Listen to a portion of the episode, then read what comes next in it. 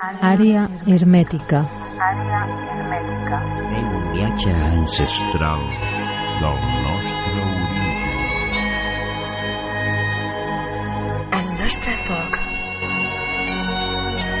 El nostre passat. Àrea hermètica. Un viatge ancestral de la nostra civilització.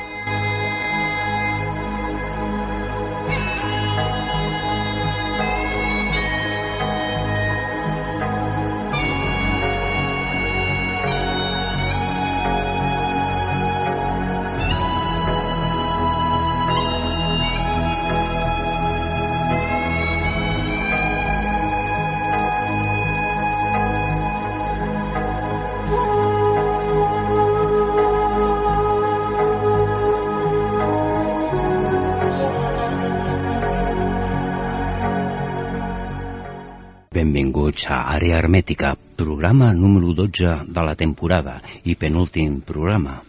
Benvingut, Albert. Què tal? Hola. Avui has arribat bé o què? Mira, m'ha costat una mica, però he arribat. doncs molt bé. Eh, fent la presentació del convidat avui tindrem a Octavi Piolats Riu.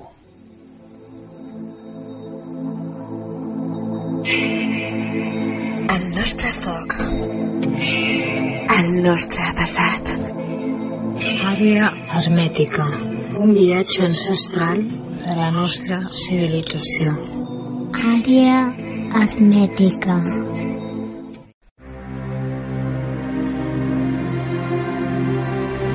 Octavi Piolats és professor d'antropologia filosòfica i filosofia de la cultura a la Universitat de Barcelona. Està doctorat en filosofia per la Universitat JW Goethe Frankfurt am Main, impulsor i redactor de la revista naturalista Integral. Ha editat nombrosos articles i assajos sobre l'ecologia, antropologia i natura. Octavi Piolats porta anys fascinat per la muntanya de Montserrat, anys recorrent els seus camins, visitant les seves ermites i estudiant la seva història. Per ell és una tragèdia que els catalans no coneguin millor la nostra muntanya sagrada.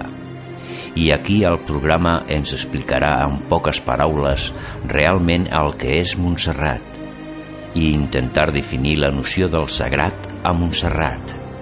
Entre els diversos llibres publicats podem destacar aquí el seu ensaig Gote i Montserrat, on es narra la fascinació i el classicisme i romanticisme europeu dins de la muntanya de Montserrat.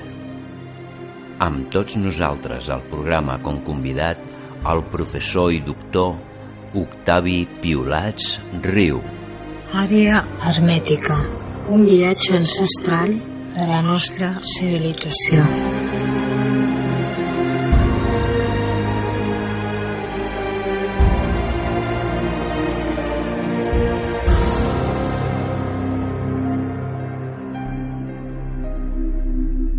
Abans de començar l'entrevista, un fort agraïment a Maria del Pilar Martín i Arenas que ens ha fet arribar al seu últim treball, La Magdala. María del Pilar, un fuerte abrazo y que el corazón sea el guía de tu camino. I sembla que ja tenim en línia el nostre convidat. Bona tarda, Octavi. Hola, bona tarda. Què tal, com estem? Bona tarda. no? Sí, bona tarda. Aquí en companyia d'Albert. Albert, digues alguna cosa. bueno, ja he saludat. Doncs bueno, Bona tarda, bona tarda, Albert. Eh, bona tarda, Octavi. volíem començar pues, per tindre una miqueta de tema i bueno, li dono la mà a l'Albert que tu estàs més inspirat amb els temes d'avui amb Octavi Piolats Bé, però tu volies comentar el tema de Caldes, no? De...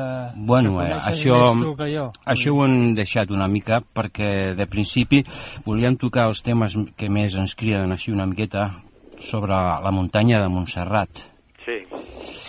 L- el més important que li veus de les teves tasques que has fet, què és el que podries destacar més, Octavi? Bueno, com sabeu, eh, jo i l'Alicia Ninou vam fer fa un any i mig eh, una sèrie de vídeos que estan a YouTube, que tothom els pot accedir, sobre eh, les ermites de Montserrat i en general també sobre el monestir, la muntanya i l'abadia, diguéssim. No? El propòsit d'aquests vídeos, ja que m'ho preguntes, eh, és una miqueta intentar eh, recuperar Montserrat eh, per la nova espiritualitat. No? Si a Montserrat eh, no pot ser, o per almenys així ho creiem nosaltres, un només, no, no, aquí no estem fent res. De radicalismes, no només un centre de cultura cristiana, eh, tampoc té que ser un centre criticat, diguéssim, per els seus posicionaments polítics o socials o el que sigui, sinó que creiem que hi ha molta gent eh, a Catalunya, a Espanya i en el món, perquè estan arribant correus de tot arreu del món, d'Austràlia, de Sí. Califòrnia, de Sud- de Sud-amèrica sobretot, Mhm. eh, eh, donant-te les gràcies pels vídeos, i que es tractava de recuperar una miqueta això, diguéssim, una via espiritual eh, eh, orientada cap a Orient i cap al xamanisme Sí. eh, de la muntanya de Montserrat. Aquesta és la idea central, no? Mhm. I per això vam utilitzar eh, tots els coneixements que tenim de Montserrat dels romàntics, no? sobretot del romanticisme alemany, però també d'altra classe de romanticisme, el francès, la borda, etc. intentant eh, entendre amb els textos eh, fundacionals de tota aquesta gent que ha estat a Montserrat el perquè de l'atracció de la muntanya, el perquè Goethe eh, refereix a la muntanya, el perquè Schiller refereix a la muntanya, i vam descobrir això, vam descobrir que Montserrat era, diguéssim, una espècie de- d'arquetip, d'anagrama pel romanticisme d'Europa i que realment eh, aportava tota una sèrie d'idees i visions a Montserrat que per nosaltres els catalans era bastant desconeguda. No? Mm. Aquesta, diguéssim, era l'objectiu global de, Sí. dels vídeos. No? Podria ser la, la relació de Montsalvatge de Wolfgang von Eichenbach eh, amb la relació amb el Graal? Bueno, aquesta és una de les derivades, no? Aquesta és una de les derivades eh, del tema Montserrat, no? Nosaltres hem intentat, eh, després d'estar a Montsegur, etc., hem, hem intentat veure exactament què hi havia de veritat amb la relació de la possibilitat de que alemans, el que Wagner sobretot, a Parsifal habla de Montsalvatge i, ho- i ho localitza directament a Montserrat, recolzant-se amb el Perceval de Wolfgang von Eschenbach. No? És cert que el, que el Perceval de Wolfram von Eschenbach eh, és el més clar que relaciona, diguéssim, el castell del Grial, el Montsalvatge, Sí. amb la, amb la muntanya de Montserrat. Eh, hi ha una sèrie, jo he estat estudiant els textos originals alemans de, de la Reclam, i en la qual realment hi ha molts aspectes que el castell, quan entra per Sabal i tal, sembla per la formació de les roques, per l'ermità, els ermitanys que hi ha allà, pel trobador, el quiot, que és un nom català, Sí. etc. Hi ha una sèrie de concomitàncies molt clares Sí. que o bé és, evidentment, passat la frontera, no, no, no té que ser ni Montsalvatge ni Bugàrec i tal, però sí que hi ha molts elements que apunten cap a Montserrat. És que Wagner, Wagner va agafar aquesta idea, aquesta transposició de Montserrat degut als textos de Humboldt i de Goethe eh, de l'Alemanya romàntica, no? Sí, sí. Llavors, és la connexió directa, hombre, eh, connexió directa, hem estat investigant els quatre, les runes dels quatre castells de Montserrat, Sí. i dels quatre castells de Montserrat eh, bueno, hem arribat a la conclusió de que l'únic castell que avui en dia queda mínimament, perquè Sant Pau Vell no era un castell, Sí, sí. l'únic castell que per posició i per col·locació eh, pugui tindre referències és, és el castell aquest que, que es, es, es puja sobre les runes de l'ermita de Sant Dimes, diguéssim. No? Llavors, Sí, sí. Eh, hem cregut que aquí hi ha una relació, no? Una relació. Però, clar, no podem afirmar més. Només és una hipòtesi, això, més, no? No sé si vau veure, vaig penjar a Facebook una Sí, foto. els, els de les ermites l'he- l'hem vist. Sí, no, i bàsicament una foto de la cisterna del castell de Sant Dimes, on, Sí, es veu, sí. sí, on es veu clarament, Sí, sí, sí. Per, per almenys, no, no, no, a la foto no es veu, però Ah, ja val, en val, penjaré, val, ja, sí, ja en penjaré sí. més, ja sí, penjaré sí. més. Sí, sí, sí, sí que la vaig veure, sí, perdó. Que El que ve- passa es que no veu- vinculava el nom, però ara sí que l'he Sí, vist. es veu realment una, un, un puesto, no, hi ha una, els restes d'unes cadenes de ferro, Sí, i, i sabem també per les cròniques catalanes que del segle XVI-XVII que el castell de Sant Dimes, per dir-ho així, de la Guàrdia o el que vulguis dir-li que es deia llavors, es tenia un pont levadís que encaixa bastant amb el pont Lavadís de Montsalvatge quan entra per Sabal, diguéssim. No? Sí, sí. És a dir, hi ha, hi ha elements, hi ha elements realment per relacionar-ho. No? Però és una hipòtesi. No? sí. Val, eh, has parlat de, de Sant Dimas. Eh, jo, jo he estat bastant per allà i, i sí que ho recorda, ara que ho dius, eh, el castell del Grial, una mica, no? Eh, què, Sí. què ens podries dir de, de Sant Dimas i, i la que hi ha al costat, la Santa Creu? Que Bueno, tenen, a- dues- de sí, fet, digues. tenen accés directe al monestir, no? Privat. Correcte, hi ha Sí, unes sí. escales que jo he Mm. pujat un parell de vegades, no us recomano que pugeu per aquestes escales perquè eh, dona molt vèrtic, dona molt vèrtic, jo no sé com els monjos poden pujar per allà, però bueno. Eh, aquestes escales que connecten directament Sí. i són dos ermites que d'alguna forma fan servir els monjos per retiros i etc. I dia abans a l'antic, a Santa Creu hi ha hagut l'últim ermità real, real, no? Parlo Mm. real, vull dir un ermità monjo eh, de Montserrat, no? el pare Basili, no? Sí, i el pare Basili, que era un tio fantàstic, que era un home Mm. mm. que estava bastant, en, bastant allunyat, no dic en contra, però sí allunyat, diguéssim, de l'ordre benedictina, Mm. Eh, anava per lliure totalment, no? Era un home molt... era l'últim ermità, un home que acollia la gent, que pujava, eh, gent que es volia suïcidar el salvava precisament a l'ermita, amb reflexions, etc. I Sant Dimes, Sant Dimes, eh, mm, Sant Dimes té una sèrie d'històries molt interessants perquè a la vora hi ha l'ermita de la Trinitat. L'ermita de la Trinitat és l'ermita Mm. on estava el pare Buil, no? Que també va anar a Dimes alguna vegada. El pare Buil va ser la, el, el benedictí, diguéssim, que va acompanyar a Colón amb el seu segon viatge cap a, cap a les Amèriques. No? Sí, sí. mm, I llavors, eh, a través del pare Buil, el nom de Montserrat, diguéssim... De fet, eh, el primer capellà, diguéssim, amb constància que sabem que va donar missa, etc va ser, va ser un monjo de Montserrat, no? I a través d'això eh, va omplir el nom de Montserrat, diguéssim, es va perpetuar per totes les Antilles. Tinguis en compte que a Colòmbia hi ha iglesias de la Nostra Senyora de Montserrate, a Venezuela, a Argentina, vull dir-te, hi ha una... Bueno, hi ha, hi ha una, Una illa, no? Una illa Sí. i un estat, em sembla que és independent de l'estat, no Sí, sé, estava lligat a Gran, Montserrat. Gran Bretanya, però em sembla que té una... Antigament era una colònia britànica, ara crec que Sí, és sí independent. ara, ara té un estatut, crec, bastant independent, eh, que es diu Montserrat, la illa aquesta, que a més és volcànica, per cert, no? Sí, una sí, illa sí. Molt, molt especial. No?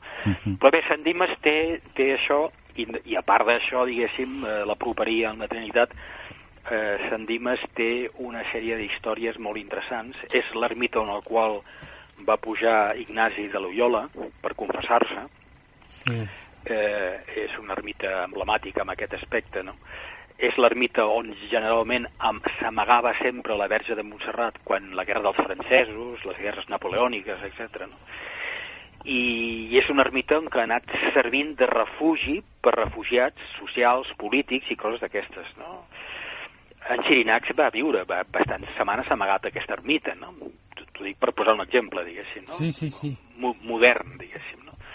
Cosa que ningú sap i, i, i m'ho va confessar ell, diguéssim, no? Vull dir-te, Llavors vull dir-te que, que l'ermita té una, una història molt llarga i a més a més el nom de Sant Dimes és un nom curiós perquè com tu saps és un dels lladres Sí. de la crucifixió, no? El bo, no? Eh, bueno, sí, eh, avui en dia, a veure, els, els estudiosos de Jerusalem a les universitats hebrees han arribat a la conclusió, eh, és una hipòtesi també, però és bastant fonamentada, que tant Dimes com Gestes no eren lladres. Eh? No eren lladres. Eren dues persones que defensaven a Jesús quan feia les predicacions a Jerusalem, etc. no? i van ser apressats pels romans. O sigui, era com una, una espècie de, de defensors, de guàrdia d'ell, diguéssim, no? O sigui que amb, amb aquest aspecte, Gestes, eh, que es va rebotar contra Jesús, eh, i Dimes, que va continuar sent fidel a la defensa que feia de les predicacions d'ell i tal, no? Però, esclar, la tradició els ha, els ha portat com, com lladres, no? Sí. i no crec que fossin lladres per, per, lo que, per, per les investigacions de les universitats de Jerusalem. No? No, bueno, no tant, de, més aviat de, de, de Tel Aviv, no? Digues. Perquè, bé, jo he llegit que, que Dimas surt més als evangelis apòcrifs. Sí, surt bastant, surt bastant. I a més, Dimas és un personatge fundamental per la Iglesia Ortodoxa. Ja. És a dir, és quasi l'emblema de la religió. Pens, pensem una cosa, que és la primera persona, la primera persona en la qual Jesús li diu que tranquil, no passa res, si et mors eh, hi haurà una vida post-mortem, diguéssim, de l'ànima, no? Mm. És la, la, la, aquella famosa frase que tu estaràs amb mi al paraís, no?, aviat, no? Mm. Llavors és, és el primer cristià. Dimes és el primer, la primera persona que, que diguéssim que plenament, teològicament, entra al cristianisme, no? I això ha impactat molt a l'Església Ortodoxa i va tindre un gran ressò, hi ha moltes iglesias sandimes, etc. No? I aquí, lamentablement, no li donem massa importància, no? Sí, i... No sé si això t'aclara una miqueta la...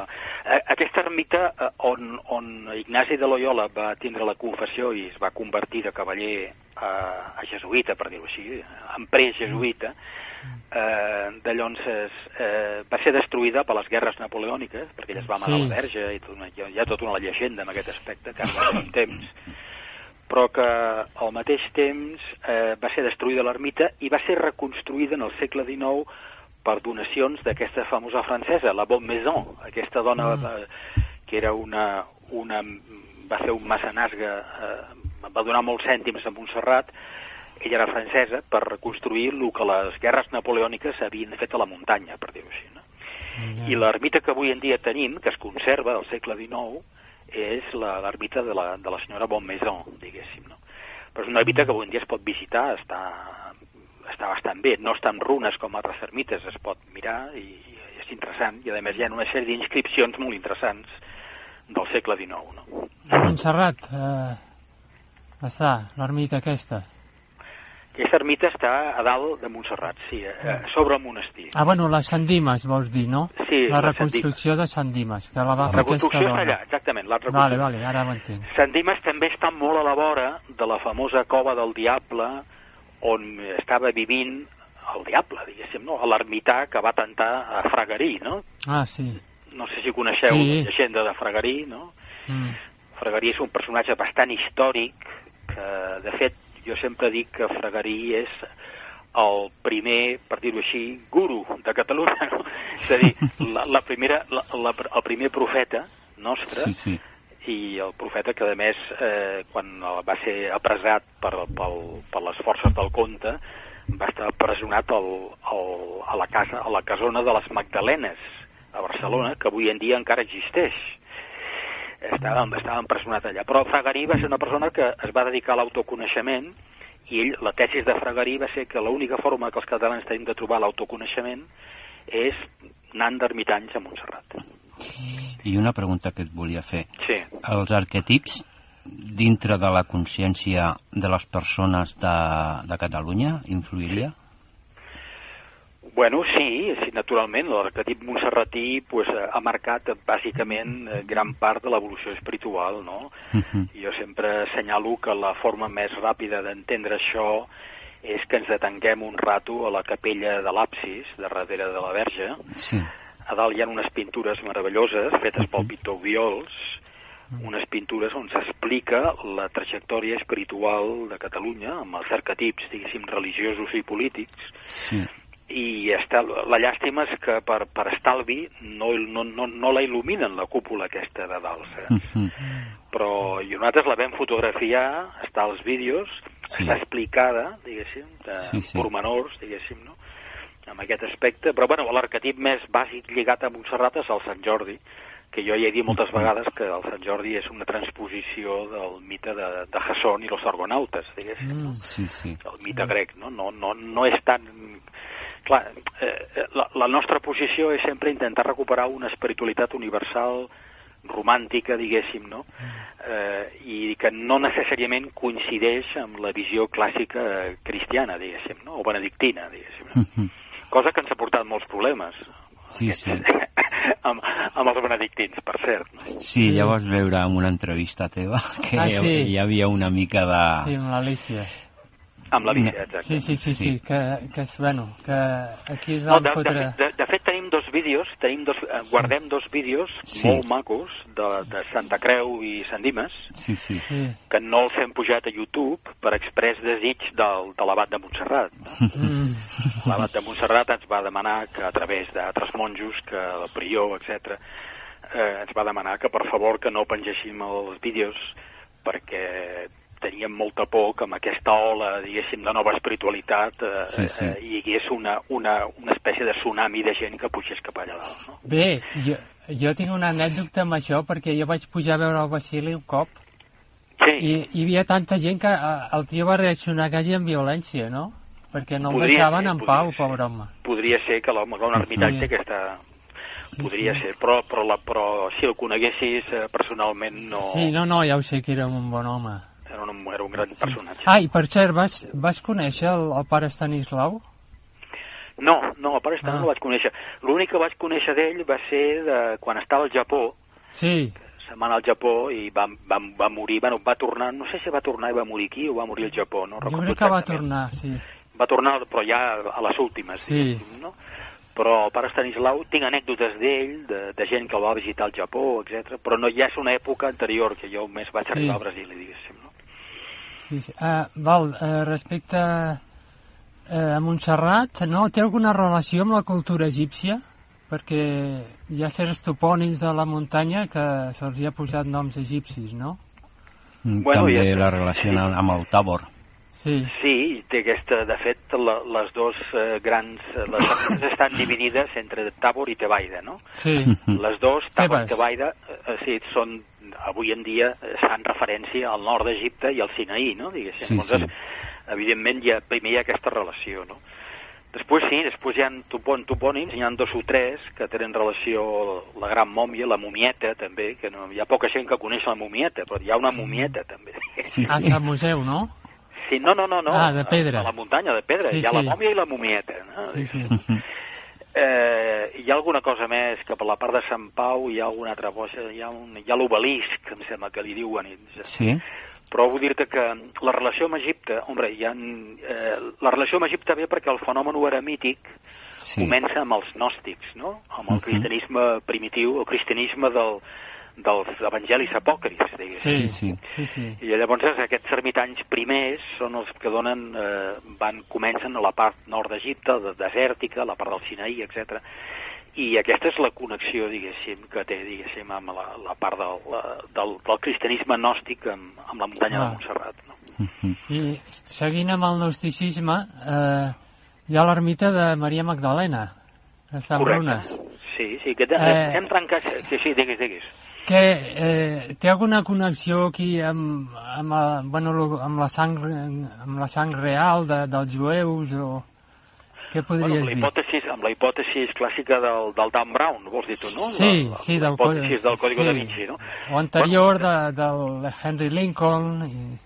Sí, de- d'entrada de- de- d'entrada es té que dir que, que el Dan Brown l'únic que fa amb la novel·la és eh, basar-se en els estudis de, de Bagen, no? Ja, Sí, de Lincoln, sí. eh, Bagen i Lincoln són els que editen bàsicament tota la, totes les hipòtesis de, eh, de, de, de Montserrat en relació també, no sols Montserrat, sinó la part de Cap de Creus, que també s'especula, i tot el tema aquest, L'Empordà. el sud de França, la L'Empordà part hi ha molta... Ja, el René Le Chateau, tot aquest Sí. tema el, treba, el treballen ells, no, no el, Sí, Dan, sí. el Dan Brown s'aprofita de la feina d'aquests d'aquests Sí. investigadors, però clar, aquests investigadors no es converteixen en milionaris, no? No, per desgràcia, per desgràcia d'ells, no? Llavors, eh, el, i nosaltres ens hem trencat bastant el cap amb l'ermita de, la, de la Santa Magdalena, eh, la seva posició, perquè és una ermita que tradicionalment és l'ermita de l'amor, com veieu als vídeos, eh, eh, té una posició curiosa, perquè està bastant humida, sí, sí. però, però a dalt hi ha una part molt interessant, les cisternes superiors de l'ermita, no? Hem mirat de fer alguna prospecció, a veure si tenim alguna, surt alguna pista en aquest aspecte, no? Hasta també a nivell de textos literaris, etc. No? Uh, Humboldt no la menciona, amb el seu viatge a Montserrat no diu específicament res de l'ermita Magdalena, no? de la Mm. Santa Ermita. S'especula, evidentment, que una vegada més és una, una opció, diguéssim, eh, per dir-ho així, amb connexió amb, amb la sang real, no? amb, amb la possible estirpa de, de Jesús, però no, no hem trobat cap. El que sí hem trobat, per exemple, que hi ha més connexió és el tema de la, de, de la fada Morgana, no? la, Sí. la germana del, del, del rei Arturo. No? Mhm. Eh, com saps, eh, el- la vall de, de la, la, vall, la vall Mala, Matamala o Vall Mala, que és la part del torrent de Santa Maria, sí. eh, se li deia abans també Vall de Morgana, els temps antics i tal, no? I ens hem rencat al cap amb això i amb això vam trobar un alemany, un investigador alemany que està, viu a l'Empordà, que viu a Empúria Brava, i aquest home ha desenvolupat una tesi molt interessant de que eh, és molt probable que la reina Ginebra estigués un temps, després de la batalla d'Indra a França, eh, es trobés eh, refugiada després de la mort d'Artur i de, i de Lancelot, de, de Lancelot du Lac, Mm. es refugiés a la part de la Verdera, la part de Prepinyà, Ah. la Verdera, tota aquesta part, Sí. diguéssim, no? I, La Verdera. i, la, i, i ella tenia una gran connexió amb la Morgana, eren molt amigues, no? I la Mm, Morgana sí. la visitava algunes vegades al sud de França, no? Llavors és, ens ha trobat, ens, ens, ens, és molt curiositat que, que li diguin Morgana a aquesta vall de Montserrat i especulem amb la idea aquesta de que la Morgana realment en algun moment hagués vingut a Catalunya la fada Morgana. No? Mm. Bueno, de fet, eh, Octavi, eh, tant a l'Empordà hi ha coses tan interessants sí? com el Palau de Valcaire, el Sí. castell de Car- Carmansó El de Carmansó és un i també el de. Saverdera, I el de Sant Salvador. Sant Salvador I de... aquí enllaçaríem l'ermita de Montserrat de Sant Salvador, de Sant Salvador. que és una referència, podria ser a Montsalvatge, Mm. Bueno, de fet, també, no? de fet eh, a. Sant Pere de Rodes hi, hi ha la vinculació del Graal, però també amb una pedra. Bueno, és que Sí, pedra és sí. pedra. Sí, bueno, eh, Perquè hi ha la- jo, Sant Pere de Rodes, eh, eh, jo estic esperant des de fa molt temps que facin eh, eh, un, un treball arqueològic dels ciments de sota, Mhm. Sí. Sí, sí. perquè, és clar aquí està la clau. La clau, si, tro si es trobessin realment l'antic temple que hi havia de, de, de, de Afrodita Pirene o, o Diana Pirene o, o Artemisa Pirene, Mhm. si trobéssim això, finalment podíem tindre ja la, la connexió directa amb tots aquests temes, no? I després tenim el poble de Sant Pere Pescador, el rei pescador, no?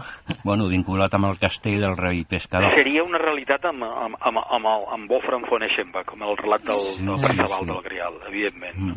Bueno, Però nosaltres... bueno, tornant, tornant a Montserrat, Sí. per no derivar-nos a molt, Sí. to- tornant, tornant a Montserrat, eh, hi han diverses ermites en les quals eh, hi han curiositats, evidentment, hi han curiositats... Eh, eh, una de les ermites que més m'ha impactat sempre és la de Sant Pere, no? la primera, Mm. no?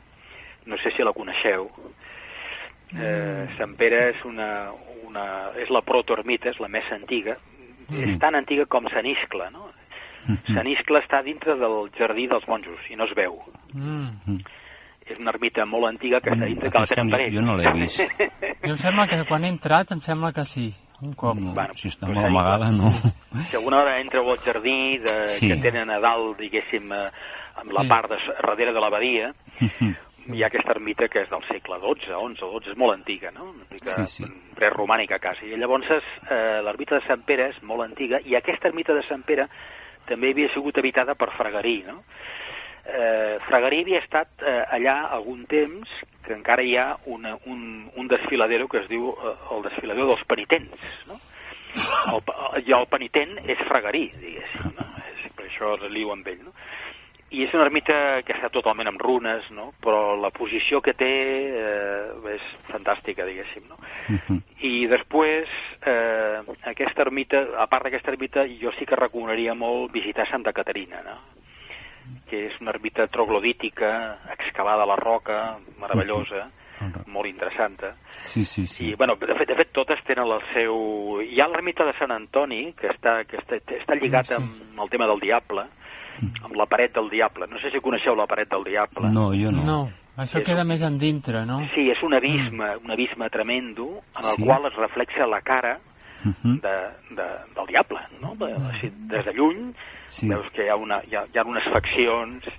Eh, aquesta ermita havia sigut una ermita que alguns ermitans i paraermitans havien tingut visions allà dintre. Sí? És una ermita també interessant des d'aquest punt de vista. Mm. En fi, hi ha moltes coses sobre les ermites que bueno, podríem, podríem dedicar un programa per cada ermita. Sí, sí, Sí, sí. ja hem vist que hi ha molt contingut i tot això. I per finalitzar ja, perquè no volem, Sí. no volem treure més temps, eh, tenia una pregunta, Albert, i ja Endavant, finalitzem. endavant. Sí, sí. Endavant, Albert. Eh, per, què, per què els romàntics alemanys eh, van mostrar tant interès per, per Catalunya, per Montserrat, i, I també aquest moviment romàntic, al final, eh, per què va desaparèixer, no? Per què va ser substituït pel, pel món racionalista, no?, que vivim avui.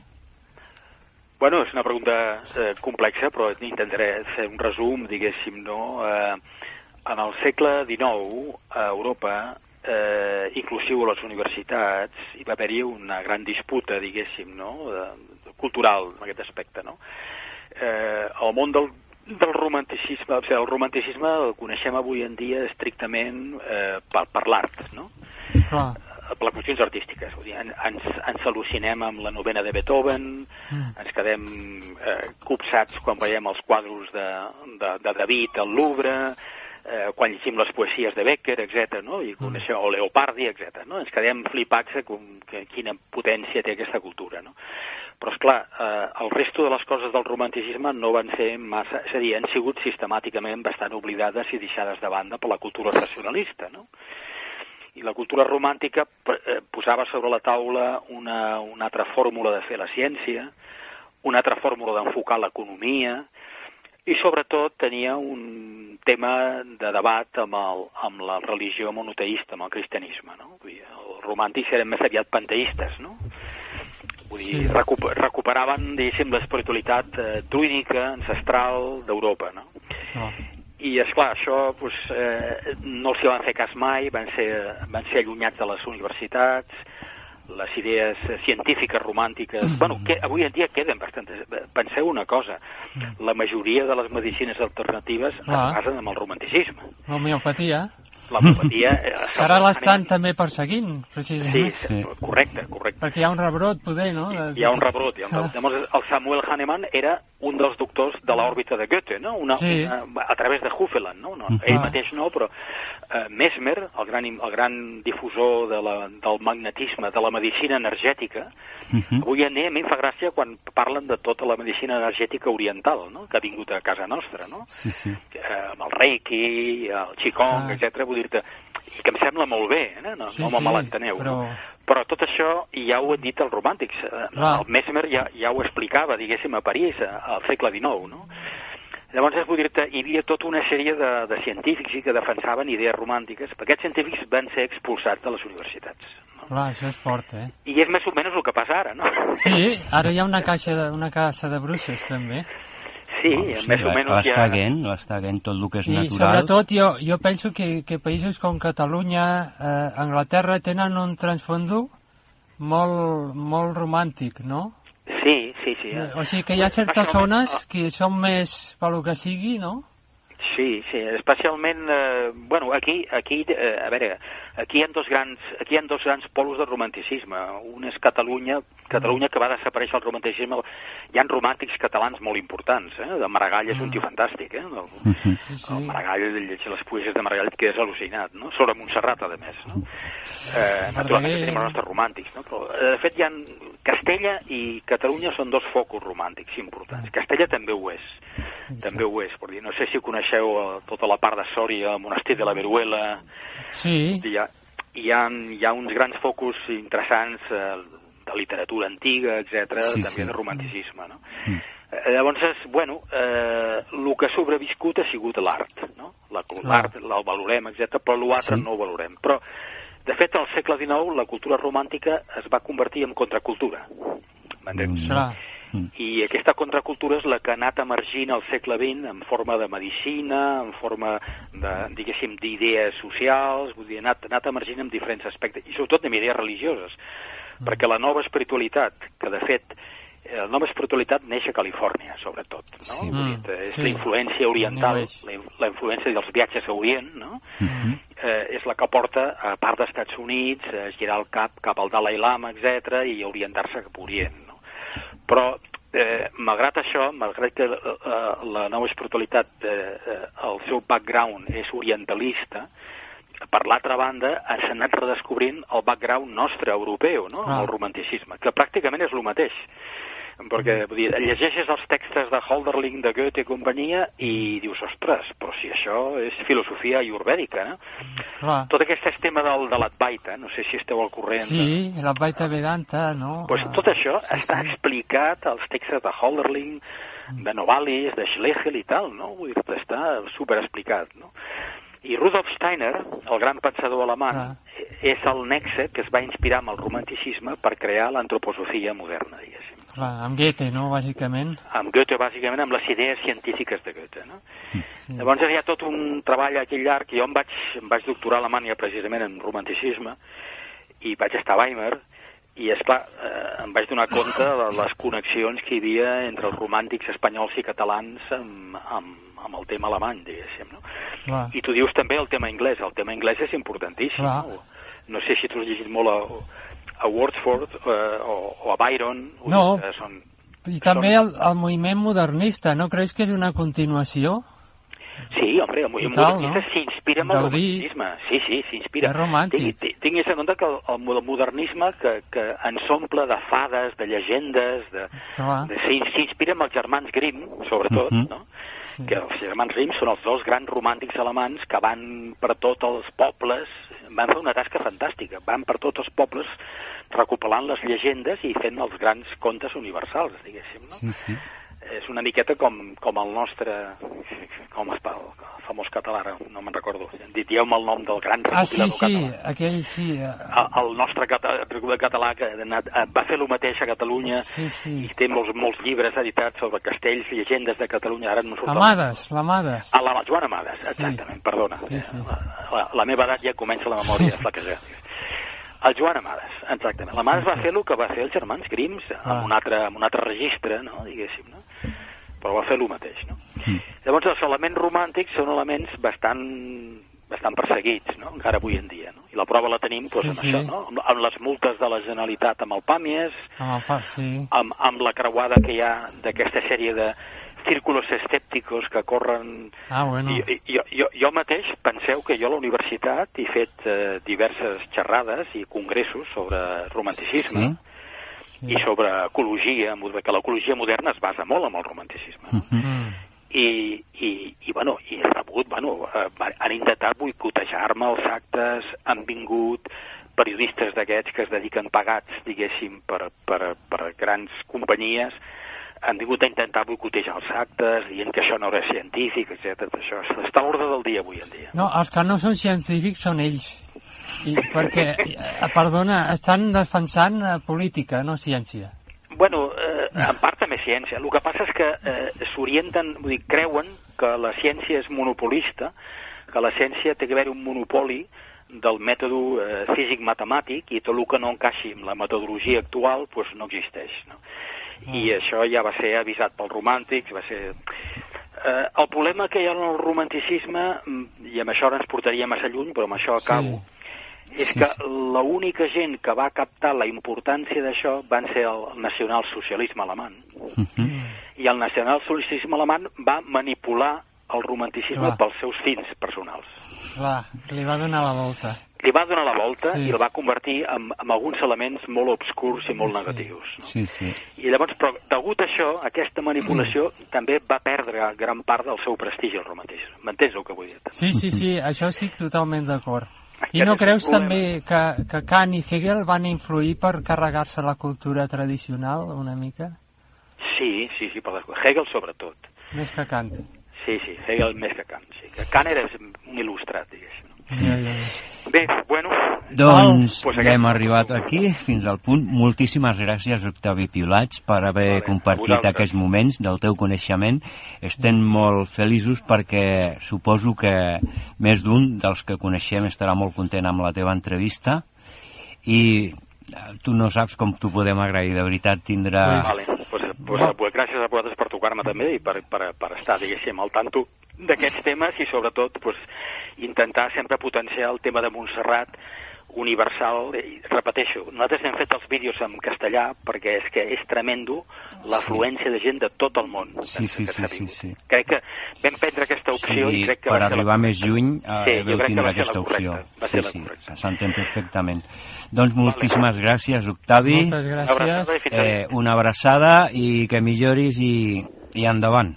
Vale, eh, Endavant. sempre pel el lema clàssic romàntic, salus per naturam, a la salvació per la naturalesa. Molt bé. Moltíssimes Bona gràcies, nit. Octavi. Gràcies. Vinga, adversió. Àrea hermètica. Fent un viatge ancestral. Àrea hermètica. Civilitzacions prediluvianes. Àrea hermètica. I bueno, hem tingut l'entrevista amb Octavi Piulats i ens ha parlat d'una mica de Montserrat que força interessant, Albert. Mm, Un gran savi. Bueno, jo Un per mi un, referent. un, una de les persones eh, més importants de Catalunya eh, per mi, no dic Sí, res sí. més, però mm, Jo ja quan llegia l'integral, si era un nano, ja, ja llegia els seus articles. bueno, crec que és una persona que des d'endins seu ha sapigut fer moltes coses. No puc posar més, no? però Vale, que és, és superinteressant. parlem de novetats, si Mm. vols. Però primer deixa que agafi aire. Una mica de música i ara tornem. I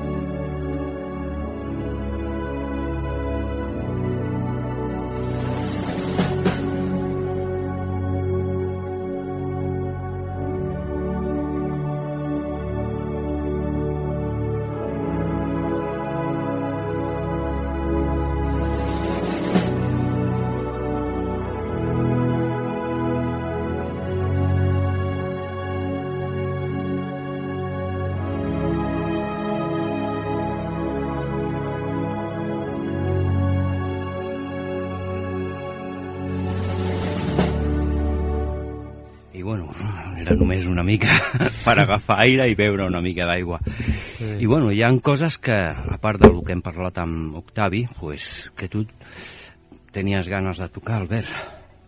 Sí, novetats. Ahir vaig estar a la Conca de Barberà, eh, que era aquesta comarca que va parlar en Colin Bloy, no sé si us en recordeu, Sí, de la geometria sagrada, que Matia i que Sagrada. deia que era un mapa molt similar, molt similar al del Recés, en forma d'energies. Bueno, allà es manifesta el zodíac, els 12 Mm. signes. Sí, I ell, ell va localitzar uns quants sí, sí. i diguem que ahir els vam, vam sentir l'energia del lloc de cada signe, no? Peixos, l'energia nova d'Aquari, no? Sí, sí. Mm, llavors és un tema que tindrem un dia eh, el Xavi, que ha fet Veu un... estar per la zona de- Barberà de la Conca. d'on estaven els templers? Sí, Sí? sí, el castell aquell... Per templer. Miravet o... No, no, no, no per... això és la Conca de Barberà, és, és més amunt, Bueno, és cap a a- Tarragona. Uh, Miravet està al Montsià. No, Miravet està a l'Ebre, sí, al riu Ebre. Oi, com avall. estic jo de moral. La memòria i la moral I, total. I això és, un, bueno, aquesta zona la va, Sí. la va estudiar molt Colin Bloy, Mhm. perquè és una zona també de, de sanació. Hi ha una aigua miraculosa, també, que vam anar a aquesta font. Com es diu aquesta font? Mm, Bueno, la miraculosa. És, bueno, de moment deixem-ho aquí, ja parlarem... Això a mi em passa també, a quan vegades la el- memòria a vegades la memòria et recordes el lloc i el fet més jo sé que no. que està al poble de la meva àvia, no? Que és on, Sí, sí, on va néixer, no? Mhm. És un poble templer, també. Sí, bueno, tot I el que és és el la poble part... d'Onopistes, que és el poble més alt de, de Tarragona. Déu-n'hi-do, déu nhi Perquè veus tot el Pirineu. Veus tota una filera impressionant. Des d'allà. En diuen el balcó del Pirineu. Mm. Allà, bueno, Colin Bloy va fer moltes proves de radioestèsia per fer aquest mapa i, i adonar-se d'aquestes energies. Sí, de fet allà hi ha una ermita que hi vam anar, Mhm. que és l'ermita de Sant Cosme i Sant Damià, sí, sí. que eren dos sants guaridors, que també van ser martiritzats per, per la Inquisició, no? Hi ha alguna cosa més que ve, veu visitar al lloc? I, bueno, bé, vam veure, diguem, algun d'aquests signes del zodíac, Sí, que queden a zona de, de boscos, no? Sí. També hi ha com una, una formació que sembla com una, un sigurat, saps, com una piràmide rodona, sí. que vas For, pujant... forma en- de cono. Com un cono que vas pujant en, en espiral, com un Ah, val, camí. com si fos la torre de Babel, no? Sí, que allò representa el, el signe de Taure. Mhm. Taure. I bueno, vindrà el, el Xavi un dia, eh, I ens A explicarà parlar-nos tota en la detall. història. perquè ell bueno, ha, ha conegut a, a un, un, una deixeble de Colin Bloy i ha estudiat molt el tema. L'energia de la conca de Barberà. Sí. Que, que bueno, jo, tinc, jo vinc d'allà, la meva família també, una part, no? Força interessant, bueno, perquè allà, bueno, a la conca de Barberà, després al Mestrat, Bueno, això queda molt més avall. No, però bueno, vull dir que sí. tota aquella zona, el que és al Sí. nord de, de València, Terol i la part de Tarragona, allà hi ha un, un entorn que si es van instaurar allà els Els templers, templers. és perquè sabien molt d'aquestes energies i bueno, Sí. tenim coses jo sobre la part de Ai, del Matarranya puc, puc dir una mica perquè el vaig visitar aquest estiu i allà el més fort que hi ha pues, és la muntanya de Santa Bàrbara. És un lloc que segons l'escriptor eh, Jesús Ávila Granados, que el tindrem aquí a l'estudi el, dia, el dia 7 de gener, és un lloc que surten 10 línies lei i a cada, i a cada escuna apuntant a un lloc sagrat. Ara no t'ho sabria dir, però que és un dels llocs més importants de la península. Surten 10 línies lei, o sigui, un cas excepcional a la península. És que Bàrbara i Barberà és el mateix, no? Bueno, sí, és la patrona dels miners. Clar, sí. És el que passa també a, a Opul Perillós. Santa Barbe, en Ah, francès, clar. Santa Barb. I també, bueno, tenim d'aquesta zona eh, tenim cap a la part sud de València, que ara no me'n recordo els pobles, però que també hi ha llocs molt, molt interessants. I properament també quan vingui en Jesús Ávila Granados ens parlarà d'aquella zona que ell té tota aquella zona, bueno, ha escrit llibres d'allà i sap bastant sobre les energies i ens pot donar molta informació. Vindrà per al dia 7 de gener amb nosaltres eh, Jesús Ávila Granados. Una mica de so i continuem.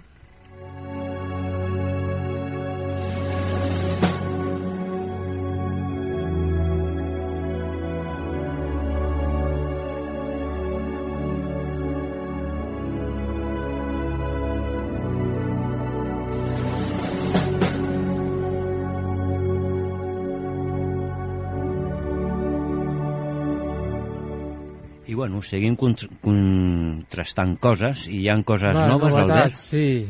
Eh, haig de fer un viatge a Occitània Sí, amb uns amics perquè haig de conèixer una persona eh, occitana, una dona que, que té bastanta informació sobre, sobre la sang real, no? Tot el que ens va dir el Nicolàs, no? Mhm. sí, sobre sí. el rei d'Europa, o sigui, què Va, passarà sobre la el futur. tradició que... Aquest rei Messias que està per venir, vull dir, molt interessant, eh? Bueno, Molt tocarem el tema i suposo que serà interessant. Quan feia que no tornes a terres occitanes? No bueno, paro, la veritat és que no, no paro de pujar. L'última vegada també Va m'agafar... ser a setembre. setembre. Jo des de des de Setmana Santa que no vaig anar. Des de la Setmana Santa no, no vam tornar i esperem que a la primavera que faci millor temps perquè si fa fred I si vols, per, per acabar, no, el que queda, podem parlar una mica de més de Montserrat. Val, No? sí, perfecte. Bueno, eh, no tenien molt, molt de temps més, no?, perquè ja ha fet bastant Octavi en compartir amb nosaltres eh, uns minuts. I tu què n'opines de les energies de Montserrat? Bueno, també hi ha... Es veu, bueno, és un lloc, eh, és un punt energètic, això està clar, no? Hmm. Perquè, bueno, sempre la muntanya és el lloc eh, per contactar amb la divinitat. Eh, no és mai la vall. Sempre que busques transcendència, doncs vas a la muntanya. I seria com un Sinaí català, no? I llavors s'ha s'ha especulat molt, no? Són, Sí. són hipòtesis que no tenen podem, suficient base, però que són interessants, no? Com que Leonardo da Vinci va venir a, Montserrat, no? Sí. Mm, que tenia va- com una vinculació amb el poble de Vinçà de la Catalunya Nord, Sí, sí. no? Mhm. I, i bueno, a mi m'han explicat coses que inclús es va iniciar allà, no? Que, que ent- entraves dins una cova i que veies com el grial i que sorties transformat, no? Bueno, com una mena d'iniciació, no? Eh, Una iniciació, sí. I llavors que ja començaves a ser una persona que destacava, una persona important. Possiblement la iniciació i amb les energies hi havia un creixement de consciència Consciència, sí. i llavors Octavi el que diu també als seus vídeos sobre les iniciacions de les ermites també parla, no? Sí, perquè d'alguna manera ja hi ha un coneixement que és, eh, és gnòstic, que va més enllà de, del coneixement eh, oficial de l'Església, no? Va molt més enllà. Possiblement abans del concili de Nicea hagués un moviment, una part de moviment gnòstic a Montserrat. Tu penses que podia ser? Bé, el que passa és que quan el cristianisme s'alia amb Roma, Sí, diguem que l'Església conserva una part de coneixement i l'altra part és, eh, és diguem, el, el model romà de societat, Sí. que és el model de propietat privada, de Sí. lleis... eh, O sigui, ara vivim en un món que és herència de Roma, no és herència dels íbers. i ens remuntem més ancestralment. Podríem remuntar a l'època dels íbers i tot això. Creus que tenien noció d'aquest coneixement? Jo crec que el, si ens remuntem a l'inici, Sí. jo situaria el, a la prehistòria Sí. a les coves del Pirineu. És una hipòtesi que està ara eh, gent treballant amb aquesta hipòtesi, no? I Molt semblant a allò que vas comentar de, de la cova de Mas de Sil, de les Sí. pedres de, eh, amb runes i tot això. que, fixa't, ho estan estudiant a gent american, gent de tot el món, Mm. els Jo- signes aquests. No? Eh, quan vas veure les, les pedres que vas dir de la cova de Mas de Sil, aquestes runes, eh, són les mateixes que les tauletes de Gosel, de França.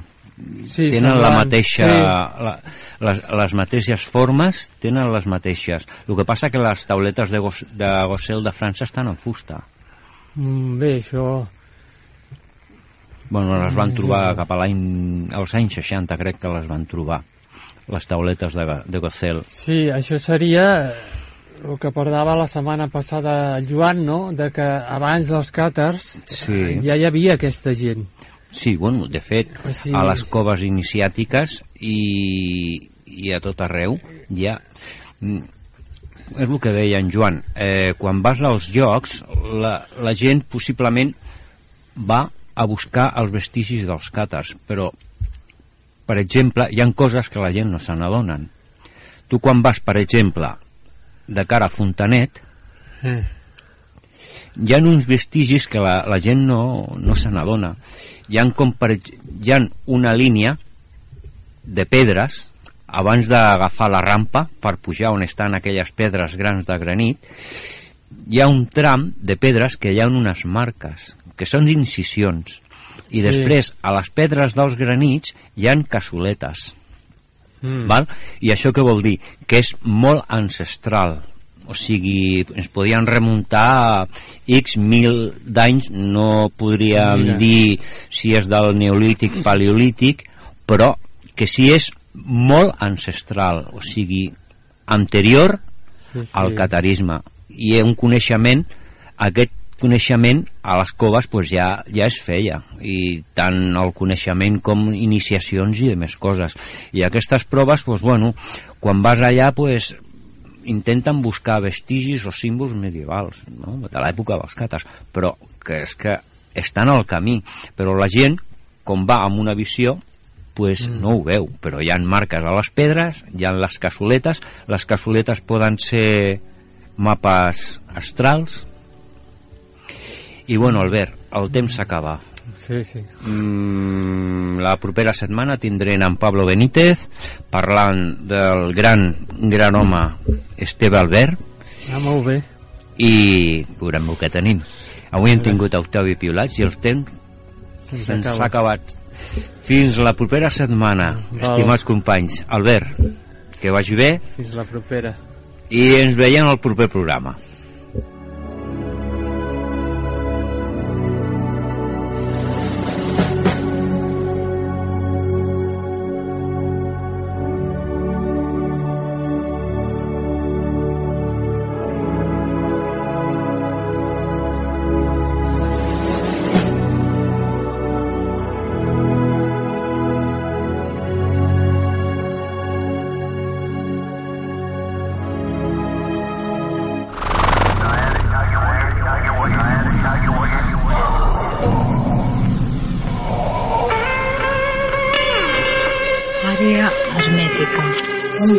Ancestral de la nostra civilització.